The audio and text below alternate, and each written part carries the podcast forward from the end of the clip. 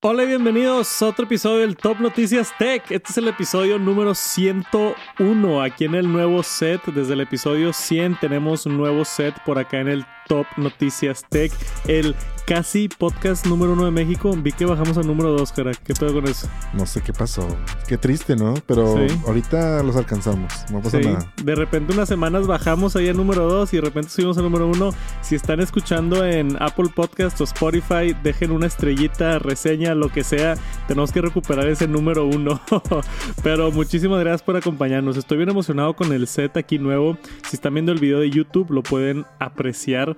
Este, me veo más cómodo yo todavía siento que se ve medio raro, estoy aquí con la pata cruzada, pero entre más relajado esté yo para platicarles de las noticias y de las cosas nuevas de tecnología, creo que mejor.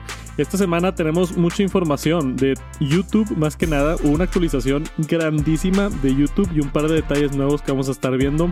Eh, tenemos información del nuevo iPad y el sistema operativo que salió hace poquito, información de PayPal, de Twitter, de USB tipo C en el iPhone. Seguimos con este tema, vamos a platicar de un poquito de eso y otras cosas por acá que sucedieron esta semana en el mundo de tech. Gracias por acompañarme y vamos a empezar con el Top Noticias Tech.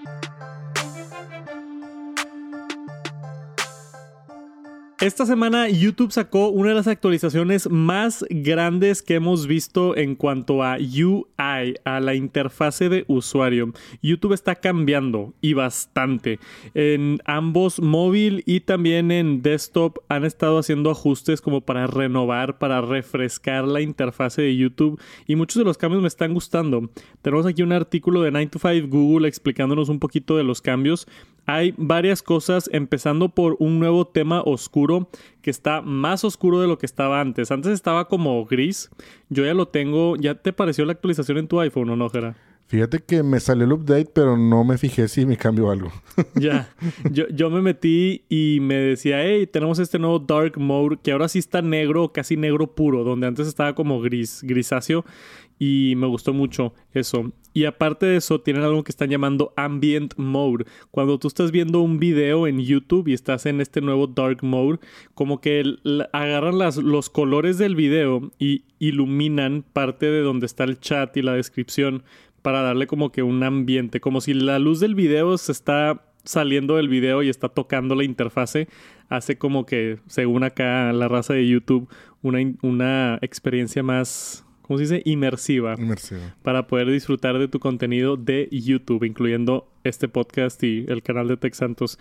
Em, pero fuera de eso, también hay otras cosas nuevas. El, el, player de video lo acaban de actualizar para Android, iOS, web y también para Smart TVs. Se ve diferente, uno de los botones se ven diferentes. Ahora puedes seleccionar cuando tú levantas, si deslizas el dedo hacia arriba, sale una nueva pestaña de thumbnails donde tú puedes escoger la fotita para ir a esa sección del video. Ya sabes, Jera, que antes batallabas como para encontrar exactamente dónde querías ver un video. Sí. Y la estabas como que ahora cuando lo arrastras sale una foto más grande para identificar las diferentes partes del video y poder atinarle. Y no nada más eso, pero por primera vez tenemos pinch to zoom en YouTube.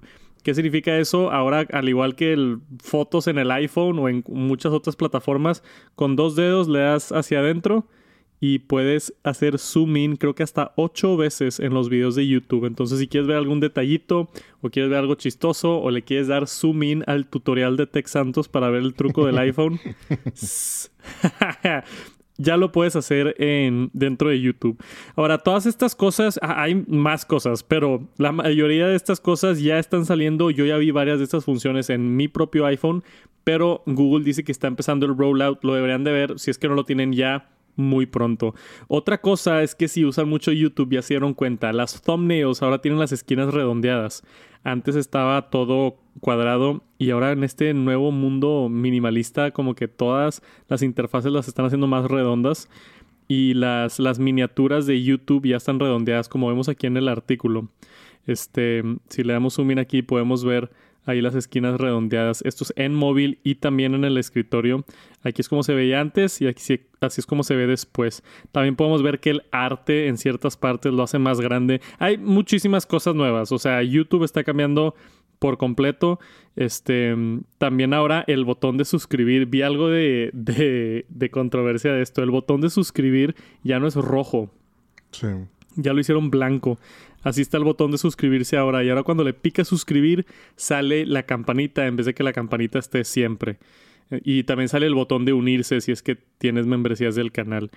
Se ve. Este es el antes y el después, Gera. ¿Te gusta a ti o no te gusta? Pues sí, yo creo que todo cambio al final del día es para mejorar, ¿no? Entonces, pues digo, son cosas que van probando. Uno se acostumbra ahí, como tú dices, de suscribirse, te acostumbras a verlo siempre en rojo. Entonces ahora que va a estar este, en blanco, pues a lo mejor te llama un poquito menos la atención, tal vez, pero pues también a lo mejor es un cambio bueno y va a ayudar a que, a que la raza se suscriba. Entonces, no sé, digo, siento yo que los cambios que están sacando son buenos y, sobre todo pues para ahorita que, que, pues digamos como que está muy de moda, creo que YouTube, ¿no? Más que otras plataformas, inclusive, este, nos la pasamos viendo YouTube y todo, posiblemente ese tema de, ahorita que dijiste lo del Zoom, ¿para qué le das Zoom a un video? yo, sí le he querido dar zoom a un video. ¿Te, ha tocado? A mí nunca me ha tocado darle zoom, pero pues por lo visto hay alguien que sí quiere darle zoom. Yo sí. Este, no me acuerdo la situación específica, pero sí de que, ah, de que, ¿qué fue eso? Y como que lo quiero ver más de cerquita o para ver texto más que nada. Este, hay muchas situaciones, pero pues no lo tienes que usar, sino nada más no lo... Sí, sí, no, claro, claro, ¿no? Y, no y digo, ahora viene la noticia mala, ¿no? Ah, sí. Esto fue todo lo bueno. Nueva interfase, bien bonito, todo. Acá tenemos el pinch to zoom en la otra, que se ve muy bueno también. Pero subieron el precio. Sí, tómala. Fue como plan con maña, ¿no? hey, tenemos todas estas cosas nuevas y un nuevo precio también. sí. Este, Obviamente YouTube es gratis, siempre ha sido gratis, por eso salen anuncios en YouTube. Yo como youtuber vivo de anuncios, entonces gracias por ver anuncios en YouTube o tener YouTube Premium. La gente que no quiere ver anuncios en YouTube paga YouTube Premium. Antes costaba 19 dólares al mes, si no me equivoco, y lo acaban de subir a 23 dólares al mes. Entonces fue un incremento significante de 4 dólares, 4 o 5 dólares por ahí da para YouTube Premium al mes. En México creo que también va a subir, pero no tengo información exacta del precio. A ver si lo puedes encontrar en, Google, Gera. El YouTube Premium México, cuánto, cuánto subió. Pero esto, esto para mí es... Tenemos otra nota aquí más adelante.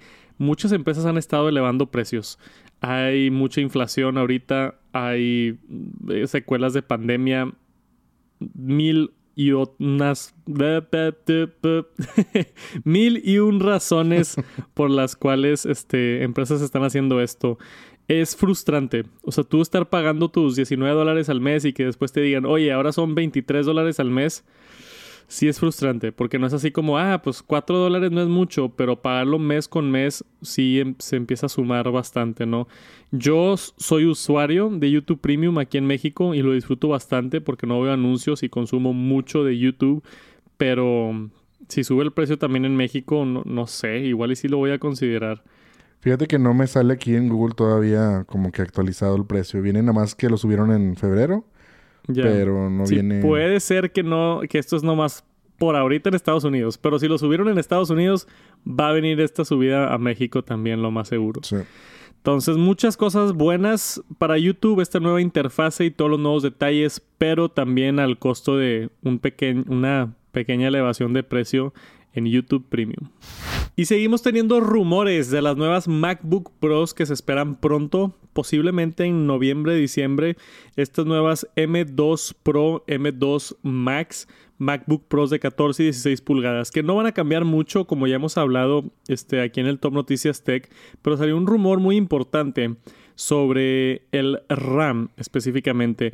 Este chavo que se llama Amethyst, que ha filtrado, o famosamente filtró muy bien la Mac Studio y Studio Display antes de que salieran y latinó a muchos de los detalles. Entonces como que este cuate tiene algo de credibilidad en el mundo de rumores de Apple. Dice que la siguiente generación, una de las cosas que va a cambiar es el bandwidth, el ancho de banda del RAM. Entonces, ahorita tenemos en estos modelos 200 gigabytes de memoria en el M1 Pro, son 200 gigabytes por segundo, que puede pasar información en el RAM y se espera que va a subir a 300 GB por segundo y hasta 600 GB por segundo en el M2 Max. No sé qué tanto es ya demasiado, Jera. ¿En, qué, Pues ¿En qué momento estás trabajando con data a 600 gigabytes por segundo? Pues digo, ya lo hemos visto que, que pues cada vez Apple como que trata de hacer sus propias, digo, toda su infraestructura y que todo funcione, que el procesador, el RAM y todo, o sea, cerquita. Entonces, entre más cerca, más rápido. Es como lo que veíamos en el disco duro de la MacBook Air, ¿no? De que decíamos, o sea, sí, si, si comprabas la de la del disco duro base era más lenta que el que sigue, Sí. pero qué tan rápido, o sea, no ibas a notar la diferencia. A lo mejor transfiriendo muchos gigas del disco duro interno a uno externo, tal vez, pero fuera de eso no, o sea, no, no, no, no se va a notar. Yo creo que en este caso, o sea, a lo mejor puede ser lo mismo, o sea, a lo mejor dicen de que ah, va a ser un 50% más rápido, un 33% más rápido, pero más rápido en cuanto a transferir información cuando estás haciendo una prueba. Pero si no la Sí. pruebas, pues Porque, y, y esto es ancho de banda del RAM específicamente, no es Sí. del disco duro. Entonces el ancho de banda del RAM se usa más que nada para, o sea, tienes 10.000 pestañas abiertas de Chrome sí. y, y se puede, ¿no? Por tener tanto ancho de banda para almacenar tanta información y poder mover a través de tanta información con, con toda esta velocidad. Pero es de esas cosas que, o sea, ya tienes un Ferrari y te dicen, eh, ahora es 30% más rápido tu Ferrari. Pues sí, pero pues ya tengo un, un Ferrari, ¿no? Sí. O sea, no, no creo que necesite más. Pero para alguien que, que, que quizá le toca cambio este año, que tiene una. MacBook de hace 5 años, oye, pues te compras la nueva y es más rápida. sí, sí, sí. Entonces, pues es algo bueno, ¿no? Que sí las sigan haciendo este, más rápidas. Se rumora que esto va a salir en noviembre, al igual como vimos los iPads, se espera que esto sea como con una em, rueda de prensa, una nota de prensa de Apple así de, hey, aquí están ya las nuevas MacBooks, espéranlas pronto. Entonces, pudiéramos ver esto en un par de semanitas. Si han estado esperando las nuevas MacBook Pros, creo que ya se están calentando los rumores y vamos a estar cerca del lanzamiento. Y hablando de incrementar precios, esta semana también Apple anunció un incremento de precios. Eh, justo cuando tuvimos el lanzamiento de iOS 16.1, hice un video por ahí en Tech Santos con todas las cosas nuevas. Tuvimos iPadOS 16, que lo estoy probando. macOS Ventura, que ya lo descargué. Ya lo estoy probando ahorita para trabajar en un video. Yo creo que la siguiente semana saco el video de cosas nuevas de macOS Ventura. Porque sí hay bastantito de qué platicar de eso. Pero al mismo tiempo de todos estos lanzamientos emocionantes, calaron la de Netflix. Digo, la de YouTube, perdón. Anunciaron puras cosas emocionantes y nuevo software y luego, eh, también subimos los precios de todos nuestros servicios. este, el precio de Apple Music, Apple TV Plus y Apple One ha sido elevado. Y esto sí tenemos los precios en México. En Estados Unidos, en Apple Music, el plan individual sube a $10.99 de $9.99. El familiar sube 2 dólares y el anual sube 10 dólares. Apple TV Plus costaba 5, no, 4.99 y sube a 6.99 que son 2 dólares más. Y Apple One, el individual sube 2 dólares y los de familia suben 3 dólares. Entonces no son incrementos muy grandes, 1, 2 o 3 dólares en ciertos casos dependiendo del plan que tengas. Pero es un incremento y pagarlo mensual pues es significativo y yo creo que para Apple representa mucho dinero. No sé cuántos miles o cientos de miles o millones de usuarios tengan de Apple Music, pero es bastante, ¿no? Y si tienes un millón de usuarios y subes dos dólares al mes, pues estás haciendo dos millones de dólares más al mes. Obviamente Apple tiene sus costos y su análisis y sus financieros y lo que tengan que hacer para, para que opere el negocio. A mí no se me hace tan mal Apple Music porque yo, bueno, anteriormente pagaba el plan individual y pagar un dólar más no se me hace tan bañado. O sea, sí está frustrante, entiendo, pero un dólar no se me hace tan mal. YouTube Premium subió como 5 dólares. Ahí siento que sí está un poquito más pesado, ¿no? Sí, digo, en el caso aquí de, de Apple, pues bueno, eh, pues sí, no está tan bañado. Lo único es que si lo ves en porcentaje, pues está- está subiendo un 10%. Entonces, por ejemplo, el Apple One, que es, bueno, yo tengo el Family Plan del Apple One, entonces está subiendo un, un 3 dólares que viene siendo un 10%. Sí. Entonces, pues, pues sí salgo. O sea, en pesos, pues son como 60 pesos, 65. Entonces, digo, según ahí yo estuve viendo, no sé si en esta nota, me sé que fue en, así en, Twitter y así que estuve viendo que como que Apple respondía o la gente comentaba en cuanto a que, pues, que obviamente los servicios han estado creciendo un poquito más y que, por ejemplo, la plataforma de Apple TV Plus, pues ya tiene más series, tiene más películas, o sea, le están metiendo más cosas, entonces como que dices tú, bueno, pues sí, está bien. Digo, a mí en lo personal lo que me hubiera gustado es que le aumentaran un poquito más el iCloud. O sea, el iCloud Drive. O sea, que, le pusieran más, almacenamiento. Ajá. Porque siento yo que, por ejemplo, ahorita estoy como que al límite. Tengo los 200 gigas, creo que es el que tengo yo. Y estoy al límite. Entonces me gustaría que hubiera un plan intermedio entre 200 y 2 teras. O sea, de perdido. Entonces yo digo que Family Plan, oye, pues dame de perdido 500 o 400. Porque el Family Plan es porque pues es, es familiar entonces, un, iCloud familiar para 200 gigas es un poquito. Sí. O sea... Estoy de acuerdo. Y 5 gigabytes gratis, a mí se me sigue haciendo muy poquito. También, sí, sí. O sea, ese, ese gratis ya lo deberían de subir mínimo a 10. Sí, ajá. Google te ofrece 15 gigabytes gratis. Y luego ya tienes que pagar. Entonces se me hace poquito todavía los 5 gigabytes que ofrece Apple. No hay cambios para iCloud individualmente, o sea, sigue costando lo mismo que para mí es bastante económico, o sea, son como 17 pesos más y te dan 50 gigas y como 30 pesos más y te dan 200 gigas. Pero, pero sí, estoy de acuerdo contigo, sí deberían de cambiar ahí los, los, los planes. Aquí según el artículo dice que Apple ha mencionado que han incrementado las licencias de música y que por eso están aumentando el precio y justamente en Apple TV que pues ahora hay muchísimas series y, y películas y demás. Que eso es verdad, pero también es puro marketing. O sea, también, también es como que esta es nuestra excusa para levantar el precio, ¿no? sí, claro. Porque sí entiendo que hay más, más series y todo, pero es evidente que era un gancho. O sea, cuando salió Apple TV Plus, yo me acuerdo, Netflix costaba 10 dólares, 12 dólares, HBO también como 10, 12, 15 dólares, y salió Apple en 5 dólares. Y fue como que, ah, wow. O sea, no, y aparte te lo regalaban con, si comprabas un iPhone, un iPad, un Apple Watch, te regalaban un año, entonces. Sí, sí, sí. Todavía creo que te regalan, bueno, creo que ahorita te regalan tres meses. Ya no el año, pero sí, estuvieron moviéndolo mucho. Yo creo que ese primer precio de 5 dólares era como de, de introducción para agarrar clientes y luego ya le subes un poquito el precio. Entonces, es desafortunado, pero es lo que es. Yo, que pago el plan premium, son 3 dólares más al mes pues, no lo voy a dejar de pagar, lo tengo que pagar. Tengo ahí pues mi iCloud, tengo ahí Apple Music que uso, Apple TV Plus, la verdad sí lo uso de repente. Ahorita estoy viendo la temporada de Sí, salió la nueva, la última. Sí, ya me la acabé. ¿Ya la viste toda? Ya, ya. ¿Se acaba chido o no?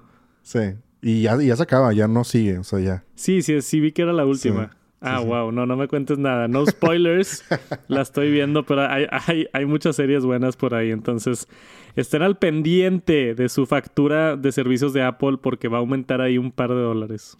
Y tenemos información importante de Twitter. Esta semana ya se va a completar o está en proceso la adquisición de Elon Musk. Ya es un hecho que va a comprar Twitter. Que, que por cierto, Elon Musk estuvo aquí en Monterrey. Sí, sí estuve viendo ahí tweets y todo. Por, si no saben, yo soy de Monterrey, de Monterrey, México, y Elon Musk no sé qué estaba haciendo aquí, pero se juntó con el gobernador, con la primera dama y con el secretario de Economía o algo así. vi de... Sí, algo vi yo, pero era más como de innovación o industria, algo así, ¿no? Sí, puede que. El punto es que vino, Elon Musk a Monterrey, que se me hace muy raro. O sea, ya si va a la Ciudad de México, de que, ok, pues la Ciudad de México, pero Monterrey. Sí, ahí yo estuve leyendo como que, como que vino, como que tiene plan o está en eso de que hacer una, una planta, una gigafactory aquí en, en Monterrey. Yo también vi ese rumor y de hecho le mandé un tweet a Elon Musk. Dije, a ver si me contesta Elon Musk y, puse ahí de que, yo, Elon Musk, ¿qué estás haciendo acá en Monterrey? ¿Vas a poner un Gigafactory o no? Gracias a la raza que estuvo retuiteando mi tweet, este, no me contestó. Algún día tendré respuesta de Elon Musk. Pero estuvo curioso verlo por acá. Estaría muy padre si, si mete algo de inversión por acá en Nuevo León para hacer una fábrica o algo, estaría interesante. La nota que tenemos por acá no está tan interesante, está un poquito eh, mórbida. Ya eh, hay rumores y ya ha dicho Elon Musk esto y hay reportes y todo. Elon Musk cree que Twitter necesita solamente el 25% de sus empleados para operarlo. Entonces tiene pensado despedir al 75% de, del equipo, que es un chorro, güey. O sea, si tiene, no sé cuántos empleados tiene Twitter, creo que eran como 2.000 o 3.000. Pero si fueran 1.000 empleados, pues va a despedir a 750 personas. Sí, es un buen. O sea, estás impactando la vida de muchas personas. Sí, sí, sí. No es así como que dejas ir una persona o dos y pues, pero es una cantidad grande, ¿no? Y viendo estos rumores, si yo trabajara en Twitter, yo estaría bien nervioso. sí.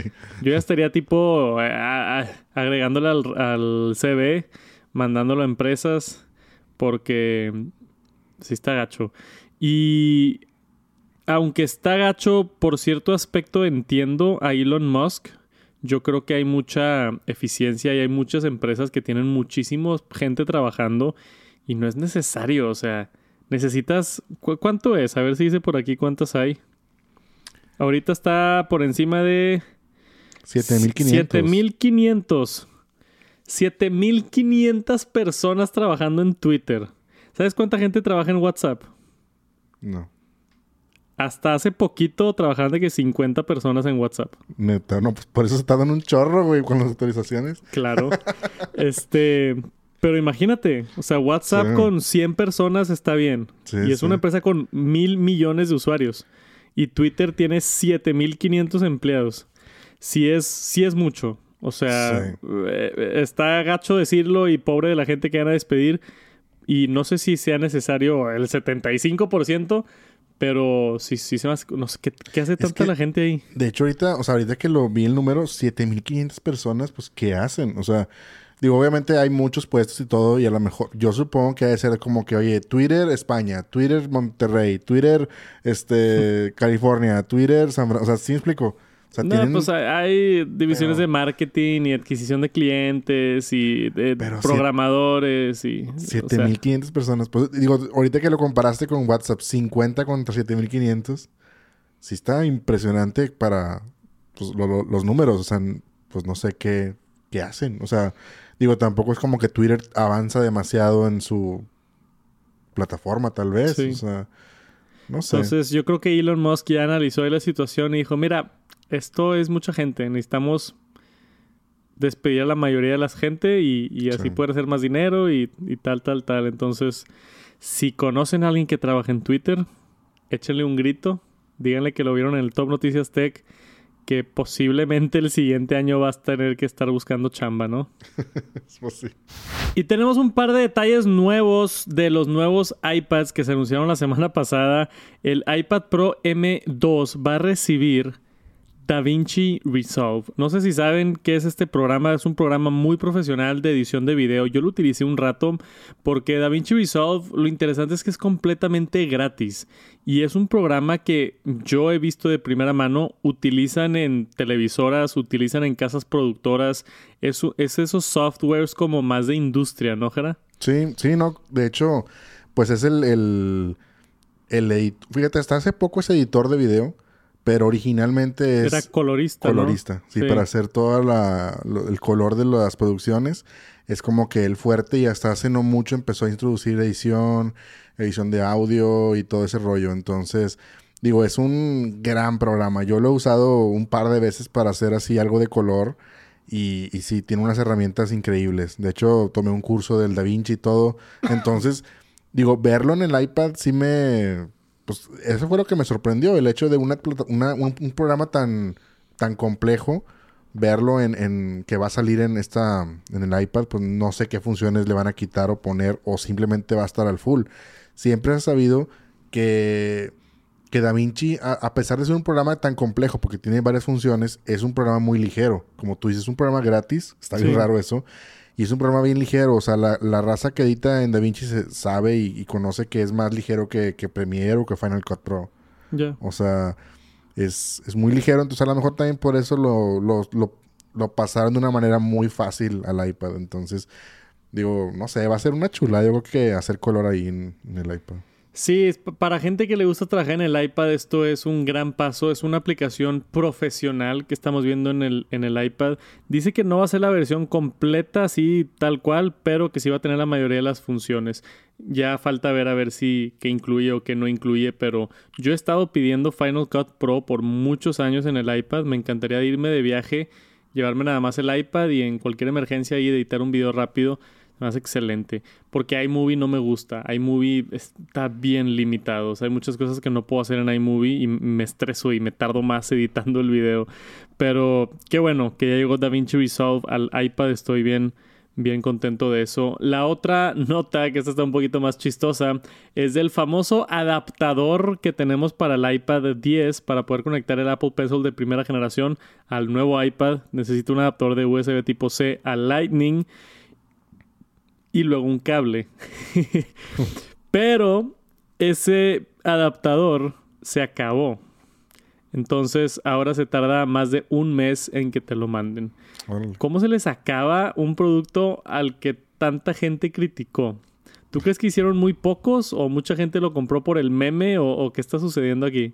Pues mm, yo creo que fue el pánico, ¿no? O sea, de que pues no sé, la raza que lo quería para estudiantes, que es la mayoría, yo creo, por el tipo de iPad.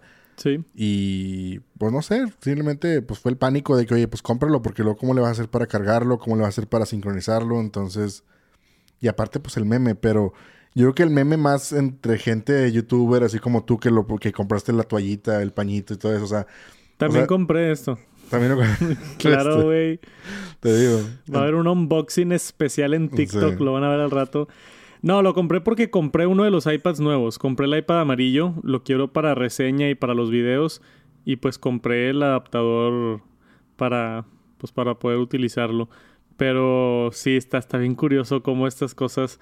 También ahorita hay muchos temas de la cadena de suministro y China y, falta de chips y todo esto, ¿verdad? Pero está interesante ver cómo, cómo algo tan chistoso puede tener un retraso tan grande. O sea, imagínate estar en esa situación compras un nuevo iPad, vas al Apple Store, lo tienen ahí, lo compras, llegas a tu casa y vamos a decir que tenías un Apple Pencil de primera generación de algún iPad antiguo o algo y lo quieres usar con tu nuevo iPad y no jala. Y, ay, no, necesitas un adaptador. Bueno, vas a la tienda de Apple y te dicen, no, el único adaptador que jala lo vende Apple directamente.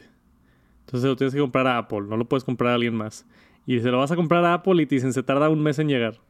Sí, no, sí. ahí, está el pánico, güey. ahí está el pánico. Sí, pues gente que ni lo ocupa y ya lo compró. O sea. No sé. Eso ha sido lo, último con los nuevos iPads. Esperen videos muy pronto. Ya me va a llegar esta semana el nuevo iPad y, y, quiero traerles buen contenido allá en el canal de Tech Santos. Y después quería hablar de esta tecnología que sacó Apple hace poco. Se llama Passkey es supuestamente la manera en la que vamos a erradicar las contraseñas. Y desafortunadamente dependía mucho de desarrolladores y de páginas web actualizarse para tener el soporte de passkeys. Passkeys tú haces una cuenta, vamos a decir en Facebook o PayPal en este caso, lo que tú quieras, y en vez de tener una contraseña, usa tu información biométrica, usa Face ID, usa Touch ID y no tienes contraseña al no tener contraseña es imposible que te hackeen de la número de la manera más popular de hackear a gente que es phishing, donde te llega un correo y te dice, hey, eh, te cobramos 10 mil dólares, ¿no eres tú? Pon tu contraseña aquí. Mucha gente cae en ese tipo de, de, estafas, mucha gente cae en estafas de comentarios que piensan que Tech Santos les está regalando un iPhone en Telegram. Sí. No es verdad, no regalo iPhones, no uso Telegram, no hago sorteos, nunca te pediría dinero, nada más para dejarlo claro por ahí, aunque ya lo mencioné mucho por ahí en Twitter. Pero mucha gente cae en esto y al no tener contraseña es buenísimo. Y es más rápido y no se te olvida la contraseña. O sea, suena como el mundo perfecto, ¿no? Pero no hemos visto a nadie implementarlo hasta ahorita. PayPal es como la primera empresa así grande que lo implementa y le da el soporte ya empezó en una actualización de PayPal por acá a, tener esta función que salió con macOS Ventura, iPadOS 16, que acaban de salir esta semana, y por supuesto iOS 16. Ya tenemos eh, el soporte oficial.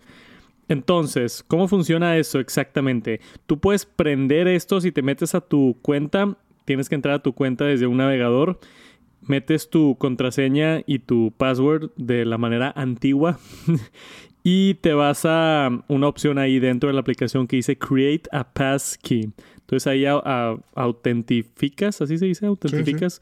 Con Face ID, Touch ID, se crea, se guarda en el iCloud Keychain, en el llavero y ya, y ya estás. Entonces esperemos que poco a poco más empresas hagan esto para poder ir actualizando y dejar de usar contraseñas. ¿Te emociona este tema o, te estoy aburriendo, Jera? no, no, claro que sí. Pues es que es algo que que a todos nos pasa que se nos olvidan las contraseñas. Yo tengo una nota ahí en mi iPhone con todas las contraseñas y de repente se borra de la aplicación y es como que, ay, güey, ¿cuál era, güey? Y hay veces que no puedes poner la misma o aplicaciones que te dicen de que si ya la pusiste antes no puedes volver a ponerla. Sí. Entonces es un rollo. Yo creo que es una, pues una solución excelente, digo, no sé, digo, y, también hay, hay, muchas opciones porque tú eres de los que usa de que el, ¿cómo se llama? oh, sí. El no, no, no, ese sí, pero no, el llavero, de que pones una contraseña y que Mac te pone una así random de puras letras. Ah, no, yo nunca la pongo. A mí también, porque digo, oye, y luego, no, sé, como que me, da pánico. Si, me tengo que meter en una computadora que no es mía, no me acuerdo de la contraseña, sí, a mí también me da pánico. Pero eso es tú y yo siendo viejitos. Sí, sí, sí. Yo creo que, que sí es la manera correcta de hacerlo. Sí, el, pues hacer que se autorrellene la contraseña. Sí. Eso es pues la solución que existía antes de Passkeys. exacto. Apple te generaba una contraseña súper difícil y súper larga y Apple se acordaba de la contraseña para que tú no te tengas que acordar de la contraseña. Pero sí, yo estoy contigo, a mí no me gusta tampoco. Porque siempre digo eso de que, güey, pues que sí estoy perdido en un lugar y inventando historias, ¿verdad? Y, y tengo que meterme a mi cuenta de Instagram y pues es una contraseña rara y no tengo mi iPhone, no sé. No, o sea, la, o sea, la ocupas pasar a alguien. De que, oye, pues no sé, haz este trámite o métete mi cuenta y borra una story que subí, no sé. Sí. O sea, como que siempre entra ahí el de que qué pasa si. Y se me hace una opción, pues, pues de lo mejor. O sea, pues tenerlo ya ahí. O sea, con tu cara, como tú dices, o sea, biométrico. Y ya no batallas. Más fácil, sí. Esperemos que más gente lo haga pronto. Eh, por ahorita PayPal ya está funcionando. Si tienen su cuenta de PayPal, entren por ahí a los ajustes y lo pueden probar ustedes mismos. Me encantaría saber sus comentarios. Y yo voy a esperar hasta que se actualicen todas las aplicaciones que uso porque ya quiero dejar en el pasado las contraseñas.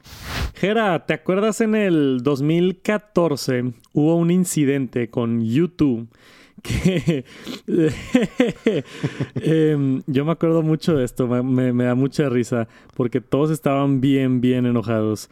Se instalaba automáticamente en tu iTunes y aparecía en tu iPhone. Y no nada más en tu iPhone, en tu computadora y en tu iPad y en todos lados aparecía el nuevo disco de YouTube.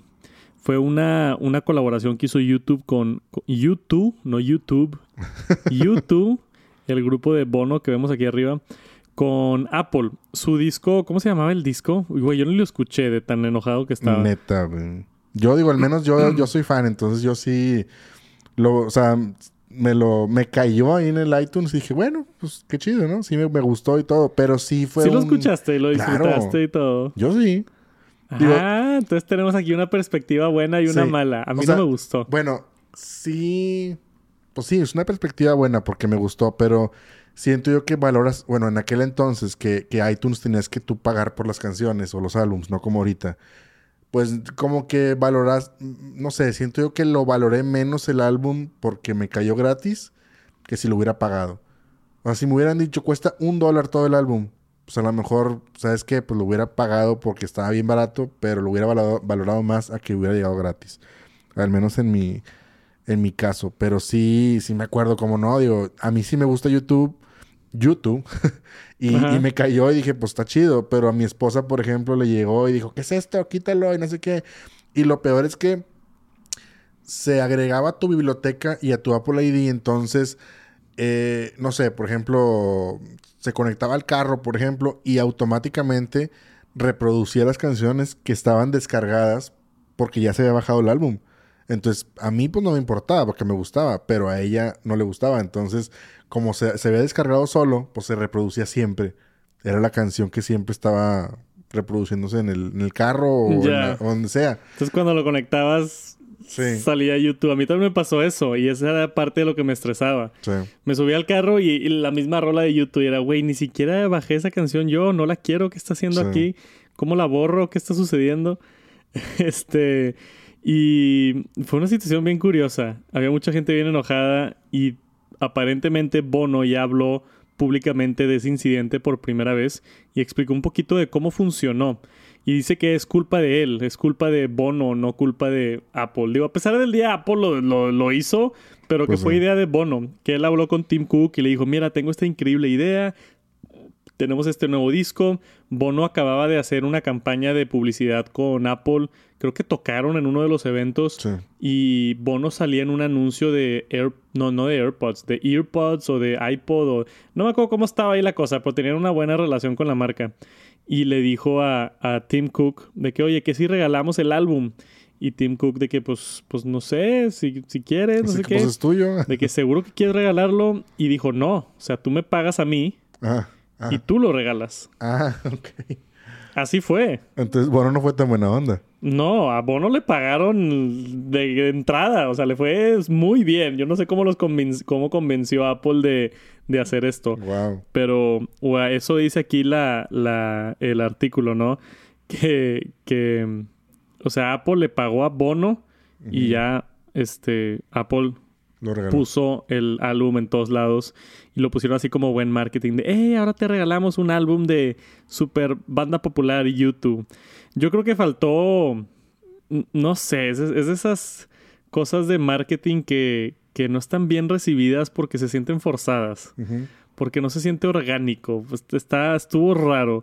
Pero qué padre ya por fin saber como la verdad después de Sí. tantos años de por qué pasó eso, porque nadie decía nada, nadie sabía qué estaba pasando, nada más apareció un álbum de YouTube en todo el mundo de todos los iPhones, que son muchísimas personas, y, y estuvo curioso eso. Creo que todavía lo tengo por ahí, el álbum. Claro, pues se- liga el Apple ID, ahí está. Ahí está, o sea, lo debo de tener todavía ahí el álbum de YouTube. Este, pero bueno, esa es la historia para los que estaban curiosos. Este, y tenemos por acá también un par de datos curiosos. Le dice Tim Cook a Bono, no somos una organización de suscripción. Y dice Bono, todavía no, déjanos a nosotros ser los primeros. Y le pregunta Tim, y esto es nada más para la gente que le gusta YouTube y que Bono dijo, no, yo creo que se lo deberías de dar a todos y ya es su opción si lo quieren escuchar o no. Entonces, yo creo que aquí Bono se timó a Tim Cook, ¿no? Sí, es que, pues sobre todo yo no me sabía la historia de que le habían pagado. Yo pensé que era una colaboración y que había sido, pues, una colaboración. O sea, Bono iba a tener, digamos, puede ser que haya ganado fans, pero también puede ser que haya ganado hates, porque mucha raza, como tú dices, a lo mejor te pudo haber gustado YouTube o te gustaba YouTube y te Sí. dejó de gustar por lo mismo. Entonces, no sé, digo, ya sabiendo la verdad de la historia, siento yo que Bono se vio ahí un poquito ventajoso. Creo yo, ¿verdad?